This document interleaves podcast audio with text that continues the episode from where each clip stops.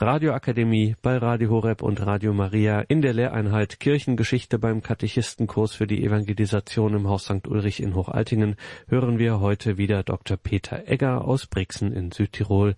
Das ist Vortrag Nummer 4. Liebe Hörerinnen und Hörer, ich darf Sie auch meinerseits sehr herzlich zu dieser heutigen Sendung begrüßen und ich bedanke mich für die freundlichen Worte der Einführung. Bevor ich mit meinen Ausführungen beginne, darf ich Sie bitten, dass wir miteinander ein Gebet sprechen, damit der Geist Gottes uns durch diese Sendung begleiten möge. Im Namen des Vaters und des Sohnes und des Heiligen Geistes. Amen. Komm, Heiliger Geist, und erfülle die Herzen deiner Gläubigen und entzünde in ihnen das Feuer deiner Liebe. Sende aus deinen Geist und alles wird neu geschaffen und du wirst das Angesicht der Erde erneuern. Dann wenden wir uns an die Mutter Gottes und bitten sie um ihr fürbittendes Gebet. Gegrüßet seist du, Maria, voll der Gnade, der Herr ist mit dir, du bist gebenedeit unter den Frauen, und gebenedeit ist die Frucht deines Leibes, Jesus. Heilige Maria, Mutter Gottes, bitte für uns Sünder, jetzt und in der Stunde unseres Todes. Amen. Dann wollen wir uns auch an die Engel wenden und sie um ihren Schutz und um ihr Geleit bitten.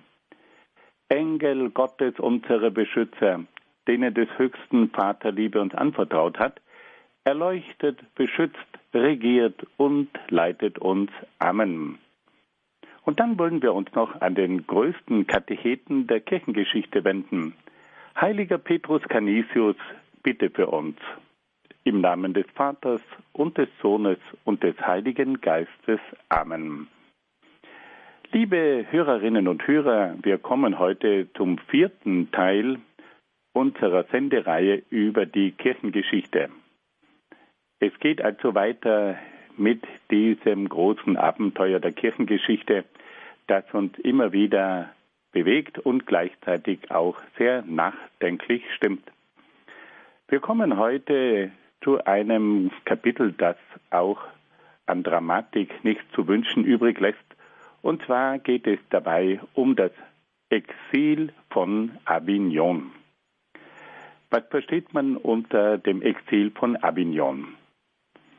Im 14. Jahrhundert haben sich die Päpste fast 70 Jahre lang in der Stadt Avignon in Frankreich aufgehalten.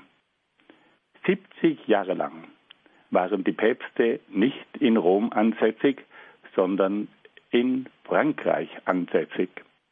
Und diese Zeit, die die Päpste in Frankreich verbracht haben, ganz konkret in der Stadt Avignon, diese Zeit wird als das Exil von Avignon bezeichnet.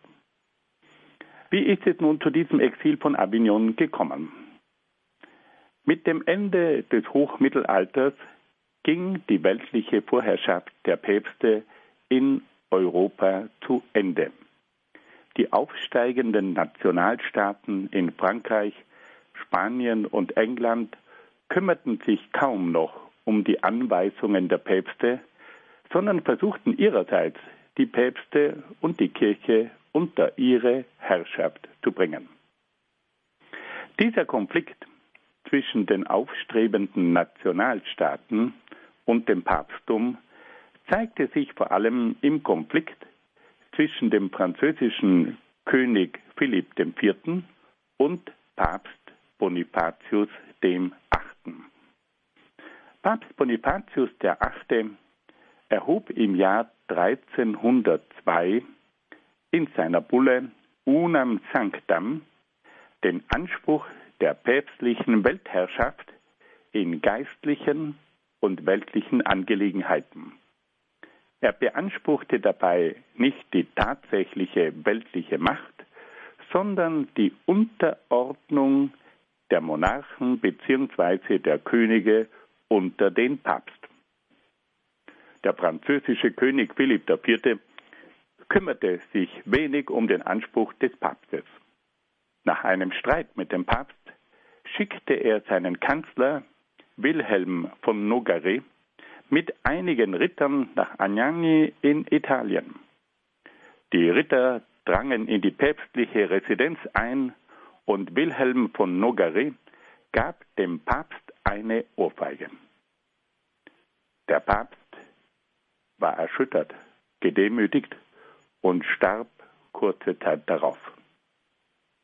Dieses Ereignis hat damals die europäische Öffentlichkeit ungemein erschüttert.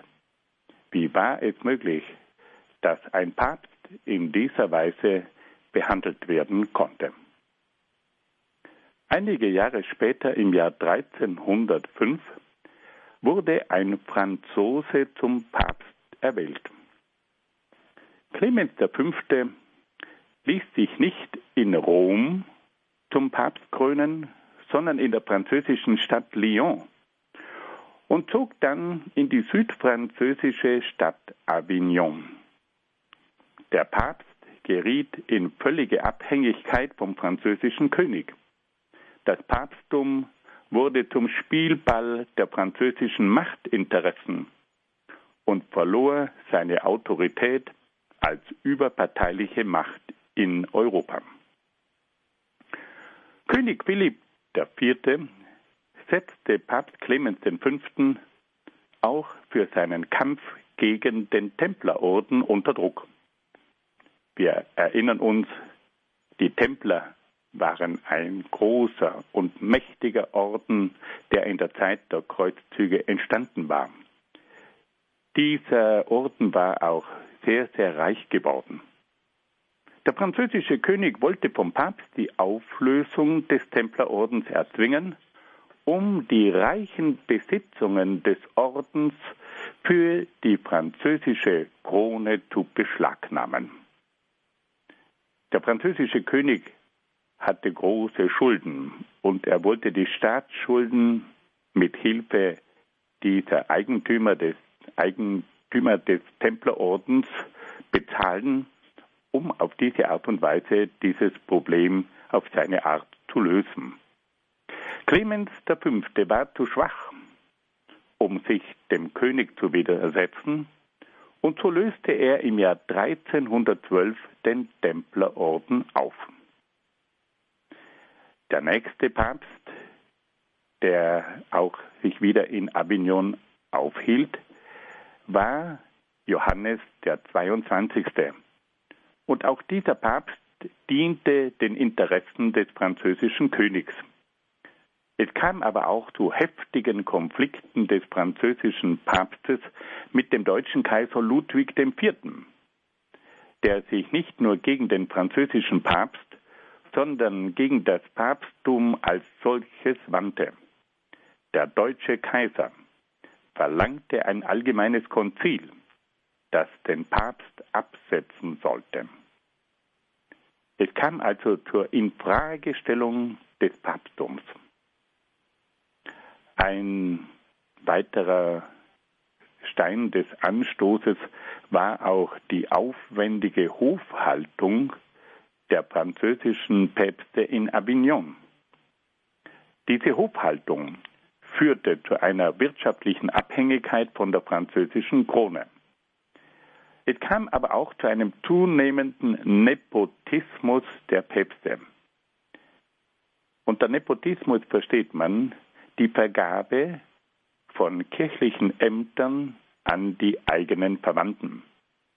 Es kam also dazu, dass diese französischen Päpste auch immer wieder ihre eigenen Verwandten in die Kurie beriefen und auf diese Art und Weise sich auf ihre eigenen Verwandten stützen konnten.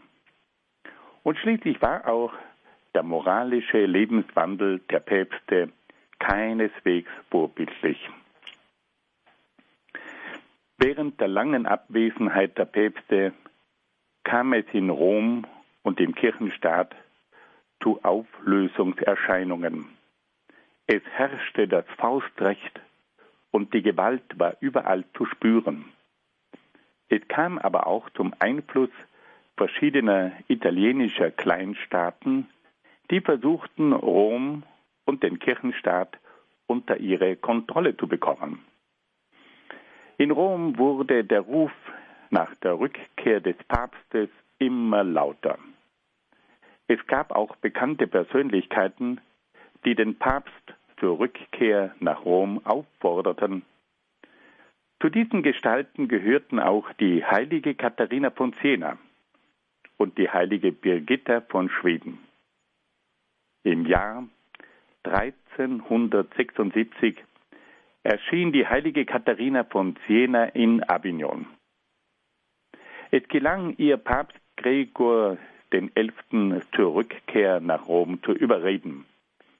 Man muss sich das einmal vorstellen. Eine junge Frau im Alter von etwa 30 Jahren kommt nach Avignon. Und es gelingt dieser Klosterfrau durch ihre starke Persönlichkeit, aber auch durch ihre Überzeugungskraft, den Papst dafür zu gewinnen, Avignon zu verlassen und nach Rom zurückzukehren. Auf diese Weise kam es im Jahr 1377 nach fast 70 Jahren zur Beendigung des Exils von Avignon und zur Rückkehr des Papstes nach Rom, das unter der langen Abwesenheit der Päpste sehr gelitten hatte. Fassen wir das noch einmal zusammen.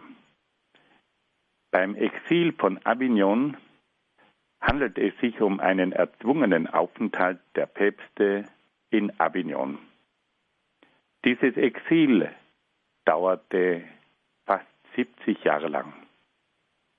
Und erst nach dem Auftreten der heiligen Katharina von Siena kehrte der Papst von Frankreich wieder nach Rom zurück.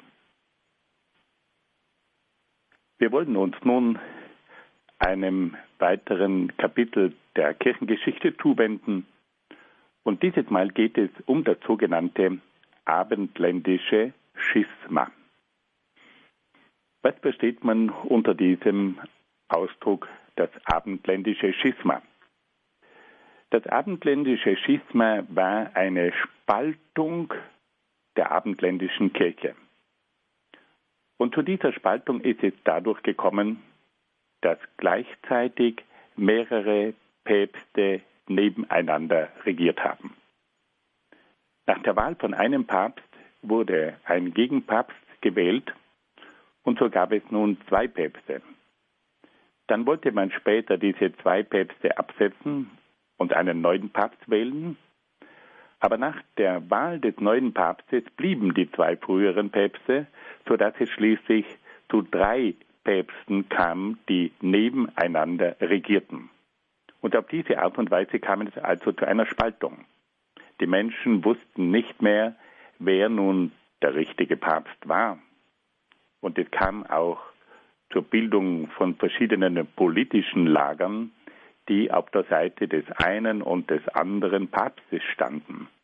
Beim abendländischen Schisma geht es also ganz konkret um die Spaltung der abendländischen Kirche durch die Tatsache, dass gleichzeitig mehrere Päpste herrschten. Wie ist es nun dazu gekommen? In der Zeit nach dem Exil von Avignon wählte man einen neuen Papst, und zwar Urban VI. Aber es wurde gleich die Gültigkeit seiner Wahl angefochten. Und unter dem Schutz der Franzosen wurde ein Gegenpapst, nämlich Clemens VII., gewählt. Und so gab es also gleichzeitig zwei Päpste, nämlich Papst Urban VI. und Papst Clemens VII. Die beiden Päpste belegten sich gegenseitig mit dem Bann. Den beiden Päpsten folgten jeweils weitere Päpste, und im Jahr 1409 versuchte man auf einem eigenen Konzil in der Stadt Pisa die Spaltung zu beenden. Doch nach der Wahl des neuen Papstes, der den Namen Alexander V. angenommen hatte, traten die beiden anderen Päpste nicht zurück, sodass schließlich drei Päpste nebeneinander regierten. Diese Spaltung der abendländischen Christenheit in drei päpstliche Lager führte zu großen Spannungen. Die Menschen wussten nicht mehr, welcher der rechtmäßige Papst sei. Die Spaltung in mehrere päpstliche Lager führte zu einer Zerrissenheit unter den Gläubigen. Sie bewegte aber auch politische Spannungen und Spaltungen. Schließlich bemühte sich Kaiser Sigismund höchstpersönlich, das abendländische Schisma zu überwinden. Unter dem Druck des Kaisers kam es durch einen der Päpste, nämlich Papst Johannes den 23., zur Einberufung eines Konzils, das sich mit der Lösung des Problems befassen sollte.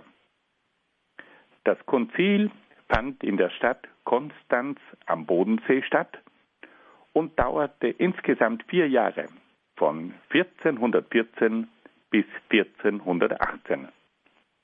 Nach langen Verhandlungen wurden alle drei Päpste abgesetzt und ein neuer Papst gewählt. Der neue Papst Martin V. wurde von allen anerkannt. So kam es nach einer jahrzehntelangen Spaltung zur Überwindung des abendländischen Schismas. Ein weiteres Schisma, also eine weitere Spaltung, kündigte sich in Böhmen an, also im heutigen Tschechien wo der Theologe Jan Hus durch seine kritischen Predigten und Schriften eine Reformbewegung in Gang setzte. Diese Reformbewegung führte zu einer Spaltung unter den Gläubigen und zu politischen Unruhen in Böhmen. Jan Hus wirkte als beliebter Seelsorger und hielt in der Bethlehemskapelle in Prag zahlreiche Predigten. Jan Hus forderte in seinen Predigten eine strenge, tugendhafte Lebensweise. Er kritisierte den Zeitgeist und das rein irdische Streben der Menschen. Der Reformator kritisierte aber auch die Verweltlichung der Kirche und die Habsucht und die Laster des Klerus.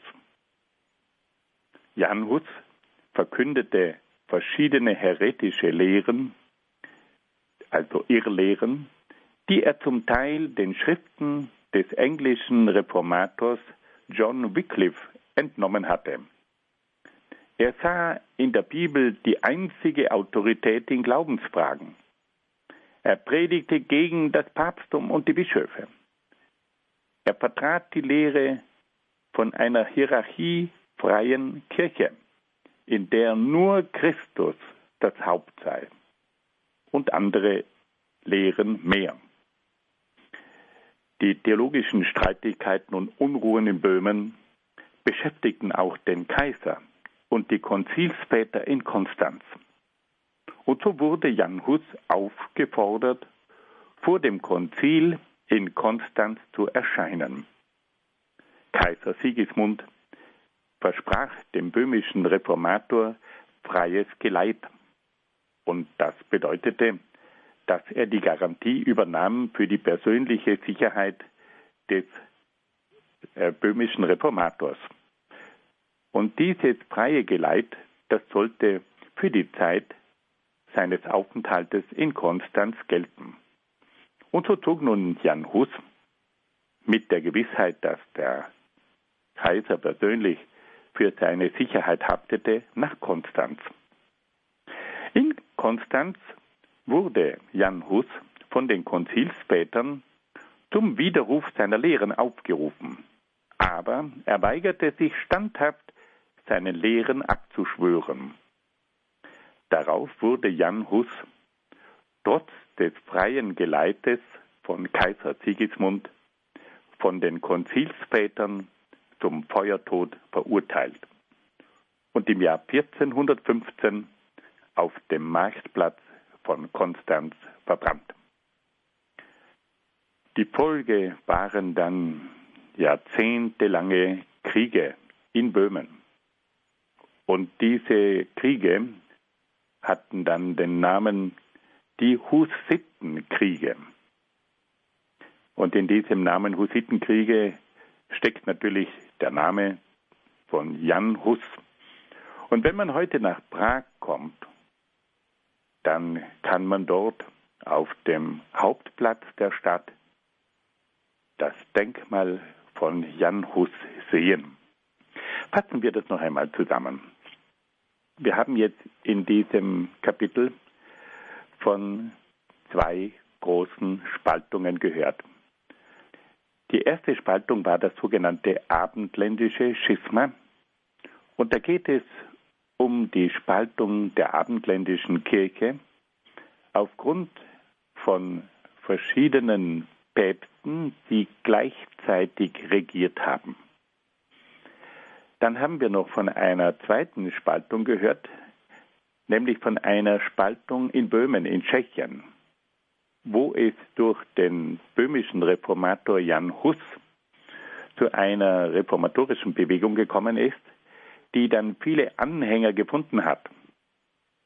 Aber diese Reformation durch Jan Hus führte zu einer religiösen, aber auch zu einer politischen Spaltung.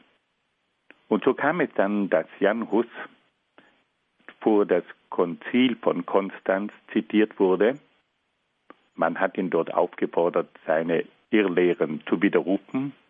Jan Hus weigerte sich und wurde dann in Konstanz verbrannt.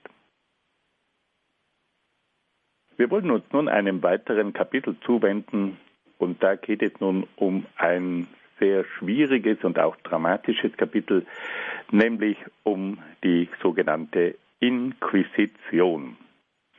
Wir wollten zunächst einmal ganz kurz erklären, um was es bei der Inquisition geht.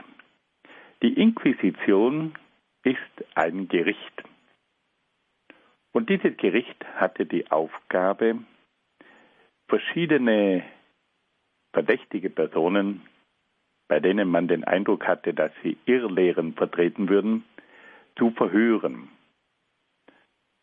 Und dabei hat man dann auch verschiedene Methoden angewendet. Es kam zunächst zu Verhören in einem gütlichen Sinne und dann kam es aber auch zu verschiedenen Foltermethoden, um von diesen Personen Geständnisse herauszubekommen. Und im Anschluss daran wurden dann viele Personen mit Strafen belegt, aber es kam auch sehr häufig vor, dass diese Personen dann zum Tod verurteilt wurden. Man muss bei der Inquisition gleich zwei Formen von Gerichten unterscheiden. Es gibt eine kirchliche Inquisition, also ein kirchliches Gericht, und es gibt auch eine weltliche Inquisition. Warum ist es zu dieser weltlichen Inquisition gekommen? Der Grund dafür war, dass nämlich die religiösen Streitigkeiten immer auch eine Gefährdung für die gesellschaftliche Einheit darstellten. Damals war ja die Religion und die Politik sehr eng miteinander verbunden. Und wenn es nun zu verschiedenen Irrlehren kam, so hatte das nicht nur religiöse Auswirkungen, sondern immer auch gesellschaftspolitische Auswirkungen.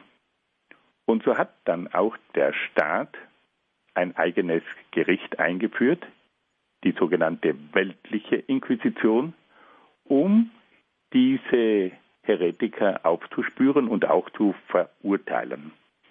Wir können also sagen, dass die Inquisition ein Gericht ist und dass es bei diesen Gerichten einmal um religiöse Fragen ging und dann auch um die verschiedenen sozialpolitischen Spannungen, die durch diese Irrlehren in der damaligen Gesellschaft ausgelöst wurden. Und so unterscheiden wir also eine kirchliche Inquisition, ein kirchliches Gericht und auch eine weltliche Inquisition, nämlich eine, ein weltliches Gericht. Nun, nach diesen kleinen einführenden Worten wollen wir uns nun der Entstehung der Inquisition zuwenden. Wie ist es dazu gekommen, dass dieses Gericht entstanden ist? Ab dem 12. Jahrhundert entstanden religiöse Bewegungen mit Irrlehren. Diese Bewegungen vertraten zum Beispiel die Lehre, dass es einen guten und einen bösen Gott gebe. Diese Bewegungen stellten die Ehe, die Familie und das Eigentum in Frage. Sie hatten eine negative Einstellung gegenüber der Welt, gegenüber der Politik und der Gesellschaft. Sie lehnten auch die Kirche als Heilsinstitution ab. Diese Bewegungen bedeuteten eine Gefahr für den christlichen Glauben und die christliche Moral. Sie wandten sich auch gegen die gesellschaftliche und weltliche Ordnung und bekämpften die Kirche. Diese Bewegungen hatten eine ungeheure Ausbreitung. Sie verbreiteten sich in Frankreich, in Italien, in Spanien, in Portugal, in Deutschland, in Österreich, in Tschechien, Ungarn und in Polen. Die katholische Kirche verurteilte die Irrlehren auf mehreren Konzilien, vor allem auf dem berühmten vierten Laterankonzil unter dem mächtigen Papst Innozenz III. Gleichzeitig versuchte die Kirche, die Anhänger der Irrlehren durch Predigten und theologische Gespräche zurückzugewinnen. Es waren vor allem die Zisterzienser und die Dominikaner, die sich um die Rückgewinnung der Ketzer bemühten. Auch die weltlichen Mächte bekämpften die Ketzer und stellten sie vor ein weltliches Gericht. Im Heiligen Römischen Reich waren es vor allem Kaiser Friedrich Barbarossa und Kaiser Friedrich II., die sich gegen die Ketzer wandten. Aber auch in Frankreich und später auch in Spanien kam es zu einer strafrechtlichen Verfolgung der Ketzer. Im Rahmen der Bekämpfung der heretischen Bewegungen kam es auch zu einem Kreuzzug gegen die Bewegung der Katharer, die ihre Zentren in Albi und in Carcassonne in Südfrankreich hatten. Der Auslöser dieses Kreuzzuges gegen die Katharer war die Ermordung eines päpstlichen Gesandten. Im Kampf gegen die Katharer kam es zu vielen Grausamkeiten. Traurige Höhepunkte waren die Massaker unter den Katharern in Bezirs und auf der Burg Montségur. An diesen beiden Orten sind Hunderte und Tausende von Katharern getötet worden. Um weitere Kreuzzüge gegen ketzerische Bewegungen zu vermeiden, entschloss sich Papst Gregor IX., einen eigenen päpstlichen Gerichtshof gegen die Irrlehrer zu errichten. Auf diese Weise kam es im Jahr 1231 zur Gründung der sogenannten römischen Inquisition. Und diese römische Inquisition, dieser römische Gerichtshof, der hatte die Aufgabe, die Irrlehren zu untersuchen und auch verdächtige Personen zu befragen, um auf diese Art und Weise die Entstehung von neuen heretischen Bewegungen zu unterbinden. Der Papst entsandte eigene päpstliche Inquisitoren, das sind also Untersuchungsrichter, in die verschiedenen christlichen Länder, um dort vor Ort Prozesse gegen die Irrlehre zu führen. Und so kamen nun diese Inquisitoren, diese Untersuchungsrichtung, in die verschiedensten Gegenden. Und überall forderten sie dann die Bischöfe auf, verdächtige Personen zu melden, um diese Personen verhören zu können. Der Papst beauftragte dazu vor allem die Dominikaner, die sich durch ihre hohe theologische Bildung und ihre fundierte Kenntnis der Irrlehren auszeichneten. Mit der Zeit befasste sich der kirchliche Gerichtshof der Inquisition nicht nur mit der Verfolgung von Irrlehrern, sondern mit allen Delikten, die den Glauben betrafen. Dazu zählten zum Beispiel die Magie, die Hexerei und die Gotteslästerung, aber auch der Wucher und auch Sittlichkeitsverbrechen. Diese Delikte konnten auch von weltlichen Gerichten verfolgt werden. Wir sehen also, dass die Inquisition mit der Zeit ausgeweitet wurde. Es ging nicht mehr nur um religiöse Irrlehren, sondern ganz allgemein um Delikte, die in irgendeiner Weise sich gegen den christlichen Glauben wandten. Es ging dabei also um die Magie, um die Hexerei, um die Gotteslästerung, um den Wucher, also ungerechte Zinsforderungen und Sittlichkeitsverbrechen. Und dabei hat sich also die kirchliche Inquisition und die weltliche Inquisition bemüht, in je ihrem Bereich diesen Dingen nachzugehen. Nun kommen wir zu einem sehr delikaten Punkt. Und zwar, mit welchen Methoden hat denn die Inquisition gearbeitet? Das Verhör, beginnen wir zunächst einmal mit der Verhörpraxis der Inquisition. Das Verhör der Inquisition erfolgte schrittweise und wies mehrere Methoden auf. Da gab es zunächst das gütliche Gespräch, bei dem der Verdächtige auf die Irrtümer der Irrlehre hingewiesen wurde. Dann kam es zur Konfrontation mit Zeugenaussagen, die gegen den Verdächtigen gerichtet waren. Ein verlängerter Gefängnisaufenthalt konnte dann oft auch noch folgen, der den Angeklagten zur Einsicht bringen sollte. Man versuchte also dem Verdächtigen zu zeigen, dass er einer Irrlehre nachfolgte. Man konfrontierte ihn mit Zeugenaussagen, die gegen ihn gerichtet waren und man behielt diese Menschen für eine längere Zeit im Gefängnis, um sie auf diese Art und Weise zur Einzug zu bringen. Dann gab es aber auch die verschiedenen Foltermethoden der Inquisition. Bei Hartnäckigkeit, also wenn die Personen nicht auf diese entsprechenden Hinweise und Einladungen einstiegen, wurden dann folgende Foltermethoden angewandt. Das Anlegen der Finger, Daumen und Beinschrauben. Dann die Streckbank und das berüchtigte Aufziehen, bei dem der Angeklagte mit hinter dem Rücken zusammengebundenen Armen an einem Seil nach oben gezogen wurde. An manchen kirchlichen und weltlichen Gerichten kamen auch glühende Eisen, Zangen, Halsringe, eiserne Dornen, enge Käfige und auch Wasserpoltern zum Einsatz. Wie kam es nun zu den Urteilen der Inquisition? Hier gibt es auch wieder unterschiedliche Schritte.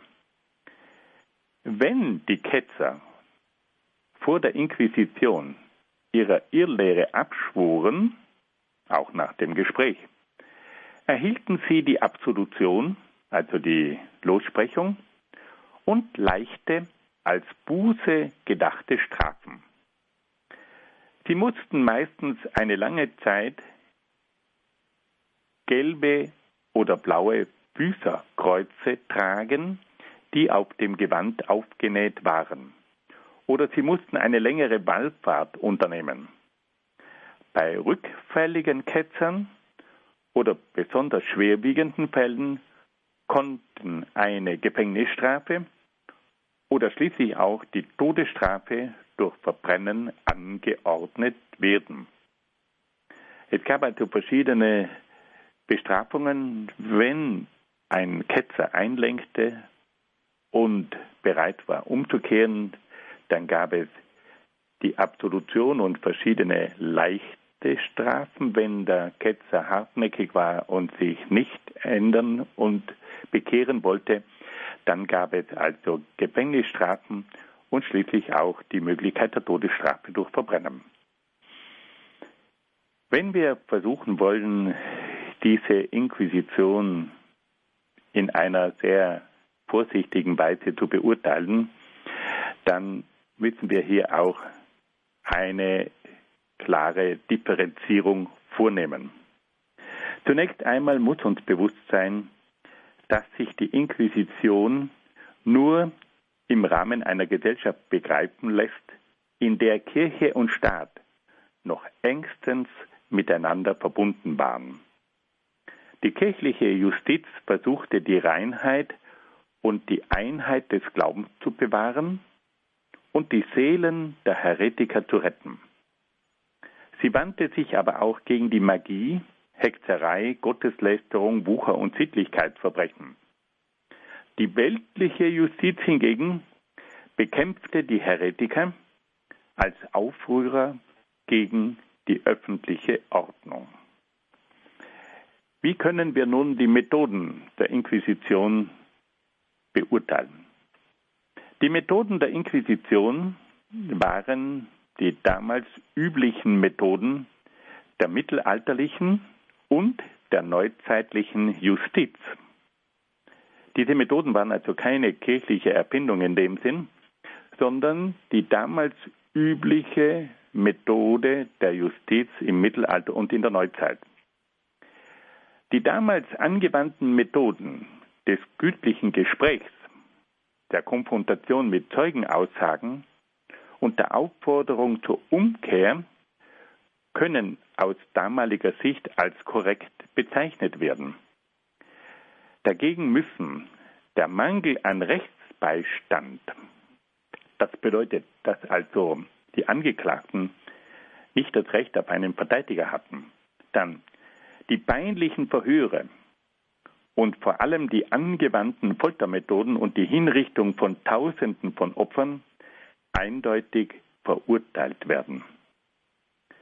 Besonders muss hier auf die vielen Opfer der staatlichen Inquisition in Spanien unter dem Großinquisitor Torquemada hingewiesen werden.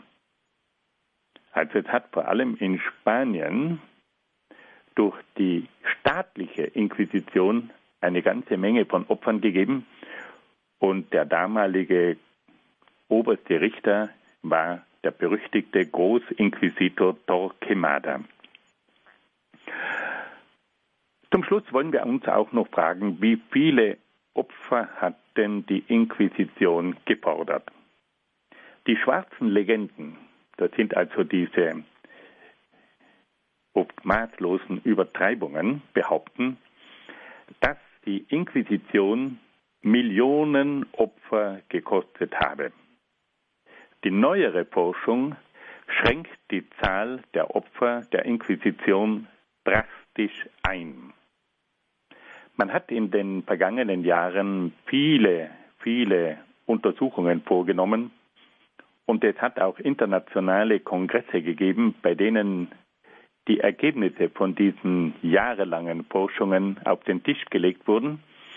Und da kam man nun zu ganz konkreten Zahlen. Bei der Verfolgung der Katarer hat es circa 5000 Opfer gegeben. Bei der Verfolgung der Wiedertäufer gab es 2000 Opfer. Bei der spanischen Inquisition schwanken die Zahlen zwischen 1500 und 12.000 Opfern im Zeitraum von 1480 bis 1530 und 826 Opfern von 1540 bis 1700.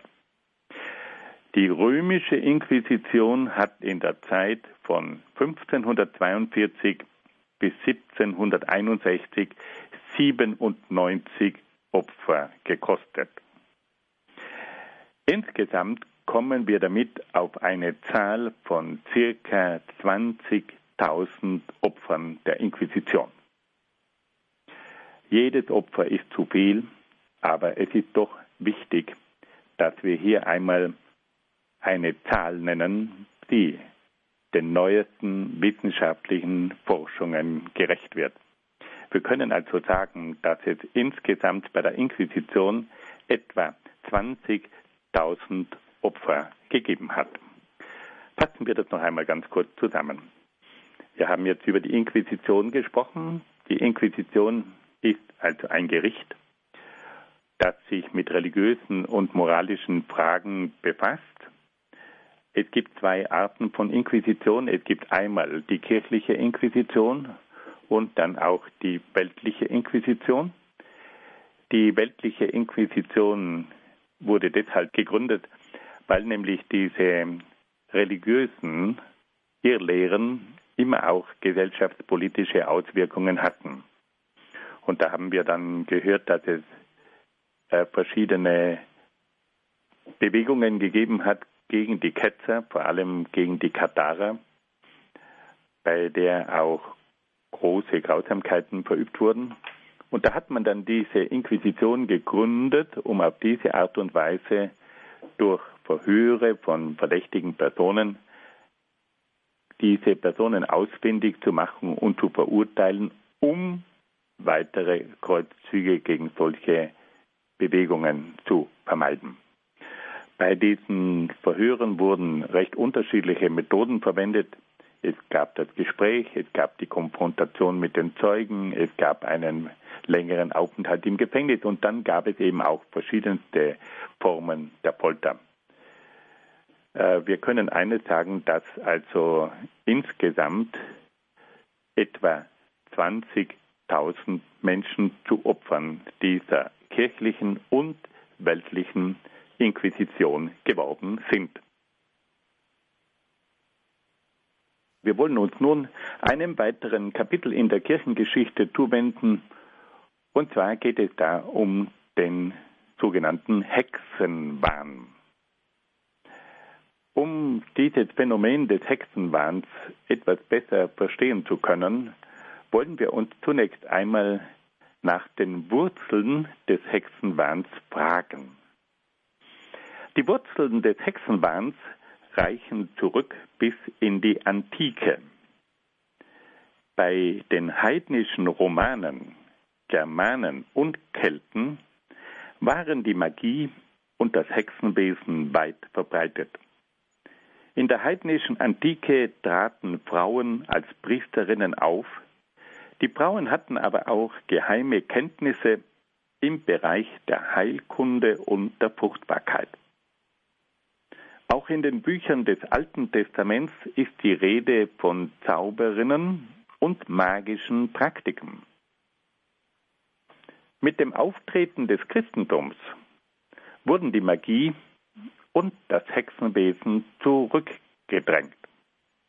Trotzdem kam es wiederholt zu einem Aufflammen der Magie und des Hexenwesens. Ab dem Spätmittelalter entwickelte sich ein regelrechter Hexenwahn, der dann durch die gesamte Neuzeit bis in die Zeit der Aufklärung andauerte. Der Hexenwahn dauerte in etwa von 1450 bis 1800. Also er dauerte über einen Zeitraum von etwa 350 Jahren. Und dieser Hexenglaube verbreitete sich in den meisten europäischen Ländern, vor allem in Deutschland, in Österreich, in der Schweiz, in Italien, in Frankreich, in Britannien, in Skandinavien, aber auch in den baltischen Ländern und auch in Polen und in Russland. Worin besteht nun das Wesen des Hexenglaubens? Viele Menschen glaubten, dass bestimmte Frauen und auch Männer mit dem Teufel und den Dämonen im Bunde stünden. Diese Frauen und Männer würden durch äh, dadurch über magische Kräfte verfügen, mit denen sie ihren Mitmenschen schaden könnten. Es kam also zum sogenannten Schadenszauber. Viele Menschen glaubten auch an ein Liebesverhältnis von Hexen und Hexern mit dem Teufel. Dieses Liebesverhältnis wird mit dem berühmten Namen Buhlschaft ausgedrückt. Es kam also zu intimen Beziehungen zwischen Hexen und Hexern und dem Teufel. Sie glaubten aber auch an den Hexen Sabbat und an den Hexenflug.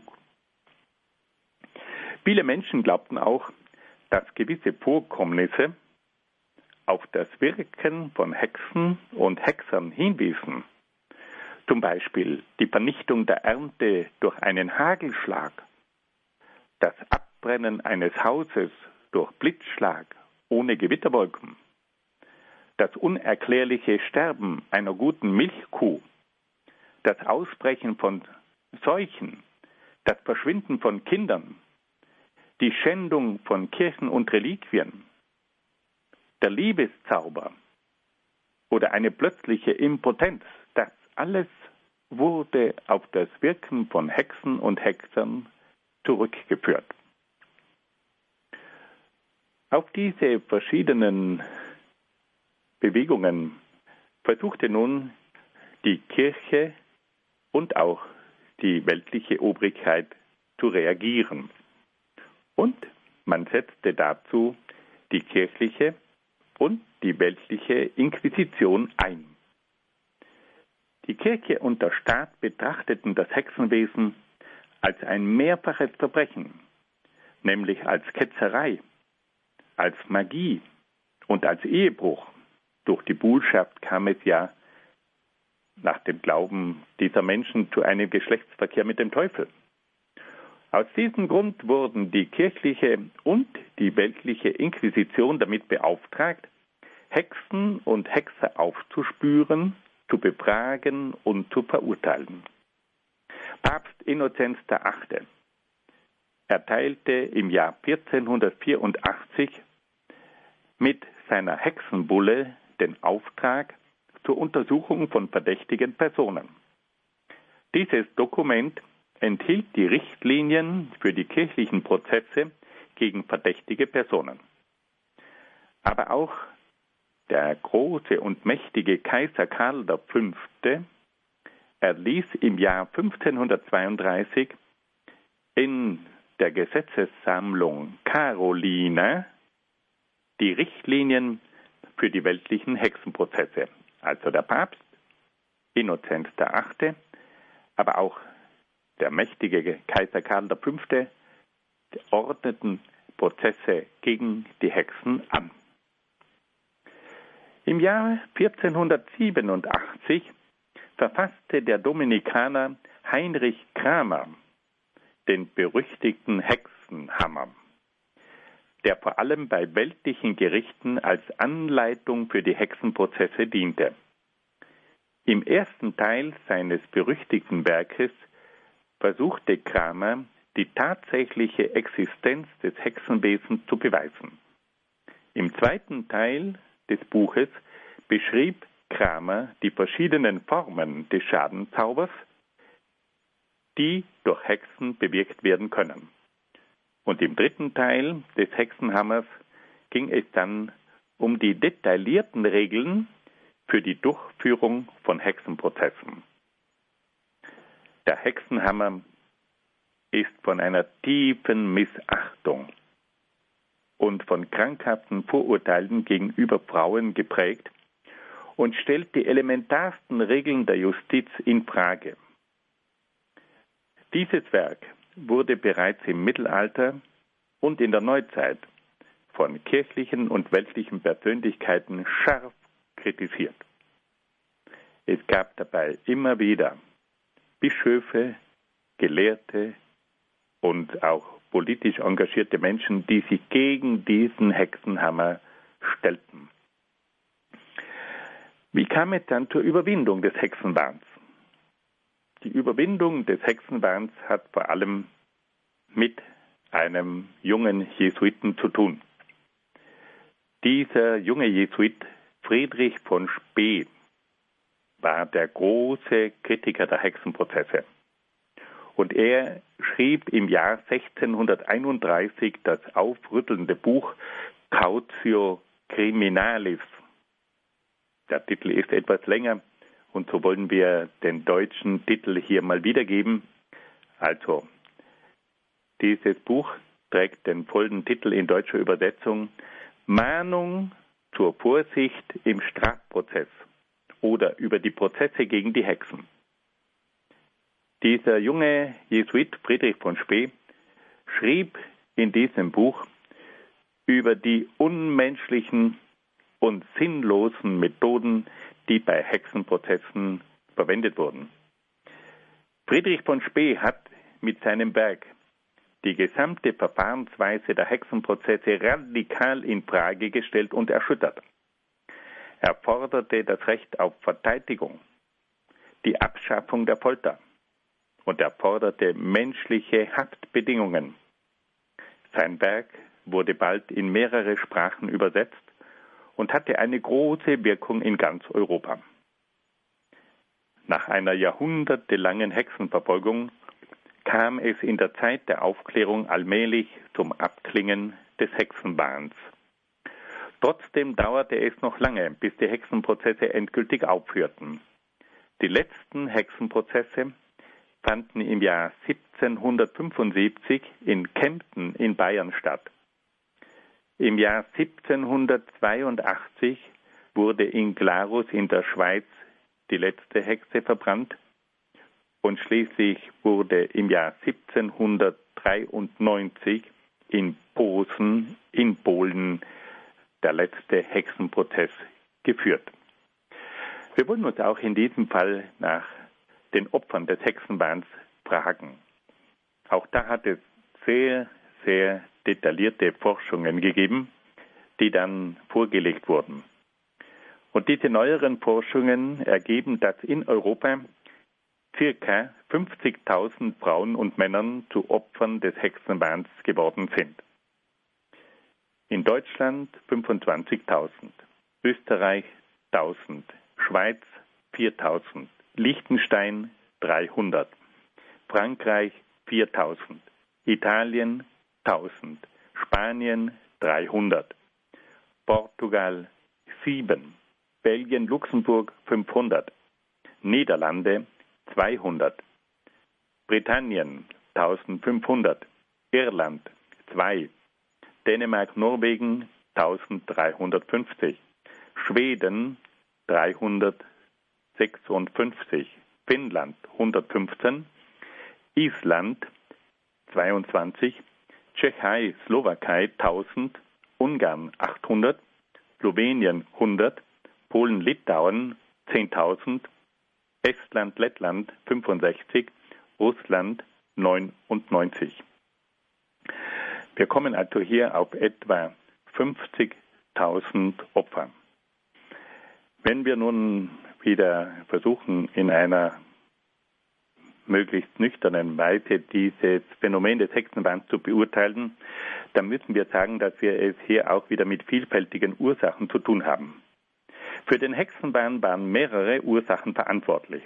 Der Rückfall in okkulte Praktiken aus vorchristlicher Zeit, der Aberglaube der Bevölkerung, die kirchliche Justiz, die sich auf Stellen aus dem Alten Testament berief, die weltliche Justiz, die im Interesse des Staates die Hexen verfolgte, aber vor allem auch krankhafte Vorurteile gegenüber Frauen.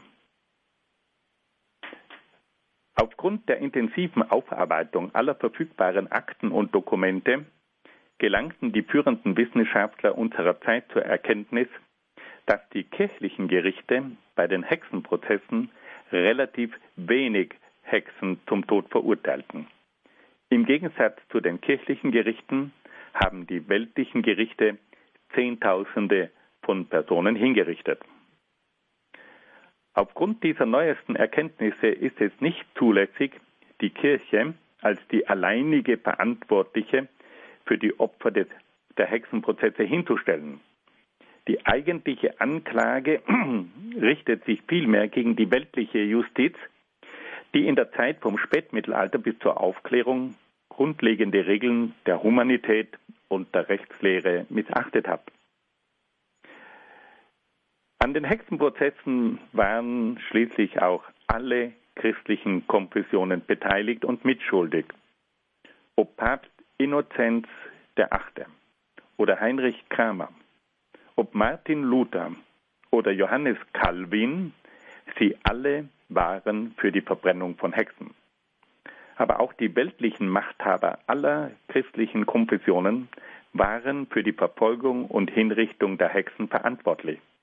Schließlich forderte auch das einfache Volk bei allen christlichen Konfessionen die Vernichtung der Hexen. Fassen wir das noch einmal ganz kurz zusammen. Also beim Hexenwahn ging es darum, dass man der Meinung war, dass es also Frauen und Männer gab, die mit dem Teufel im Bunde standen und die dann über magische Kräfte verfügten und damit den Mitmenschen schadeten. Diese Personen, die verdächtigt wurden, wurden dann vor die kirchliche und weltliche Inquisition gebracht und die haben dann ihre Prozesse erlebt und dabei gab es also insgesamt etwa 50.000 Opfer im Zeitraum von 1450 bis etwa 1800. Wir kommen nun zu einem letzten Kapitel in dieser Sendung und da geht es nun wieder um ein sehr trauriges Kapitel, nämlich um die Judenpogrome. Was sind denn diese Judenpogrome? Ein Judenpogrom ist eine Verfolgung der Juden. Und es kam in der Zeit des Spätmittelalters immer wieder zu solchen Judenverfolgungen. Und da wollten wir uns zunächst einmal mit der Frage beschäftigen, wie war denn eigentlich die Lage der Juden in den christlichen Ländern? Im Mittelalter waren die Juden in den christlichen Ländern Europas meistens eine Minderheit, die mehr oder weniger der Willkür der Mächtigen und des Volkes ausgeliefert war. Die Juden durften keine öffentlichen Ämter bekleiden. Sie durften viele Berufe nicht ausüben und keinen Grund und Boden erwerben. Den Juden waren auch Mischehen mit Christen verboten. Die Juden waren Bürger zweiter Klasse und auf vielfache Weise benachteiligt. Die Juden wurden wegen verschiedenster Dinge angeklagt. Die Anklagen reichten von Gottesmord. Die Juden haben oder hätten den Gottessohn Jesus Christus getötet. Dann gab es die Anklage wegen Blasphemie, also wegen Gotteslästerung. Man klagte die Juden auch der Hostienschändung an, also um die Schändung von konsekrierten Hostien.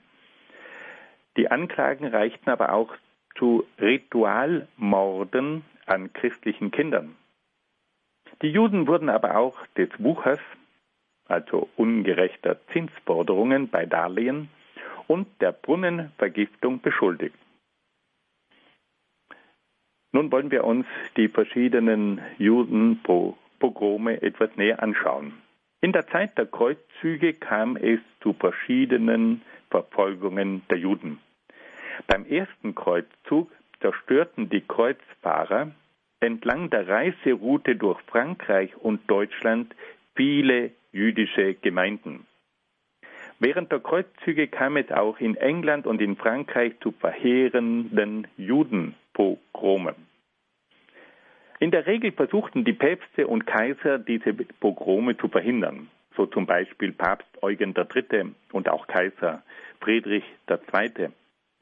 Es gab auch verschiedene Theologen und Prediger, die für die Juden eintraten und sie verteidigten, zum Beispiel der heilige Bernhard von Clairvaux. Es fehlte aber auch nicht an Predigern, die gegen die Juden hetzten. Im 13. und 14. Jahrhundert wurden in Deutschland die jüdischen Gemeinden von Erfurt, Fulda und München ausgelöscht. Weitere Pogrome gab es in Franken, in Bayern und im Elsass. In England kam es zu einem Pogrom in London. König Eduard I. vertrieb alle Juden aus seinem Reich. In Frankreich kam es unter König Philipp IV. zur Vertreibung der Juden. Im Hoch- und Spätmittelalter bemühten sich dann die meisten Päpste und Kaiser, die Juden zu schützen. Die Päpste versuchten mit Erlässen die Pogrome zu unterbinden, so zum Beispiel Papst Martin V. Die Kaiser versuchten ihrerseits die Juden zu schützen, verlangten aber von ihnen oft eine Schutzsteuer. So etwa Kaiser Heinrich IV. und Kaiser Friedrich II. Dennoch waren Papst und Kaiser oft nicht imstande, die Pogrome zu verhindern. Es kam öfters vor, dass ganze Judengemeinden Selbstmord begingen, um den Pogromen zu entgehen. Nur in Spanien, Österreich und Polen konnten die Herrscher in der damaligen Zeit durch ihr Eingreifen ein vorzeitiges Ende der Pogrome erreichen. Eine ganz bekannte Judenverfolgung erfolgte dann im Jahr 1349. In diesem Jahr brach in weiten Teilen Mitteleuropas eine große Pestepidemie aus. Sofort verbreitete sich das Gerücht, die Juden hätten die Brunnen vergiftet und damit die Seuche verursacht. Darauf kam es zu zahlreichen Judenpogromen. Durch diese Verfolgungen gab es in weiten Teilen Mitteleuropas keine Juden mehr. Ab dem 15. Jahrhundert mussten die Juden zunehmend in eigenen Stadtvierteln, den sogenannten Ghettos, leben. Seit dem Judendekret des Konzils von Basel im Jahr 1434 entstanden in vielen deutschen Städten jüdische Ghettos, die von Mauern umgeben waren und deren Tore nachts verschlossen wurden. Die Ghettos trugen maßgeblich zur Ausgrenzung der Juden bei. In vielen Städten wurden die Juden auch gezwungen, eine eigene Kleidung zu tragen. Diese Kleidung sollte sie im ganzen Stadtgebiet sofort erkenntlich machen. In manchen Städten mussten die Juden schwarze Spitzhüte und einen gelben Kreis auf ihrem Mantel tragen. Auf diese Weise kam es auch durch die Kleidung zu einer Diskriminierung der Juden. Fassen wir das ganz kurz zusammen. Es hat also im Spätmittelalter auch immer wieder Verfolgungen von Juden gegeben, die unter dem Namen Judenpogrome in die Geschichte eingegangen sind. Und da entwickelte sich dann auch ein kräftiger Antisemitismus, der dann die weitere Geschichte auch bestimmen sollte. Liebe Hörerinnen und Hörer, damit sind wir am Ende unserer Sendung angelangt. Ich bedanke mich sehr, sehr herzlich für Ihre Aufmerksamkeit und wünsche Ihnen von Herzen alles Gute und Gottes besonderen Segen. Das war die Radioakademie bei Radio Horeb und Radio Maria mit Dr. Peter Egger aus Brixen in Südtirol. Seine Lehreinheit Kirchengeschichte im Rahmen des Katechistenkurses für die Evangelisation im Haus St. Ulrich in Hochaltingen setzten wir heute fort mit Vortrag Nummer 4. Davon gibt es beim Radio Horeb CD-Dienst einen Audiomitschnitt als CD oder morgen dann im Laufe des Tages ist dieser Vortrag auch online abrufbar auf horeb.org horeb.org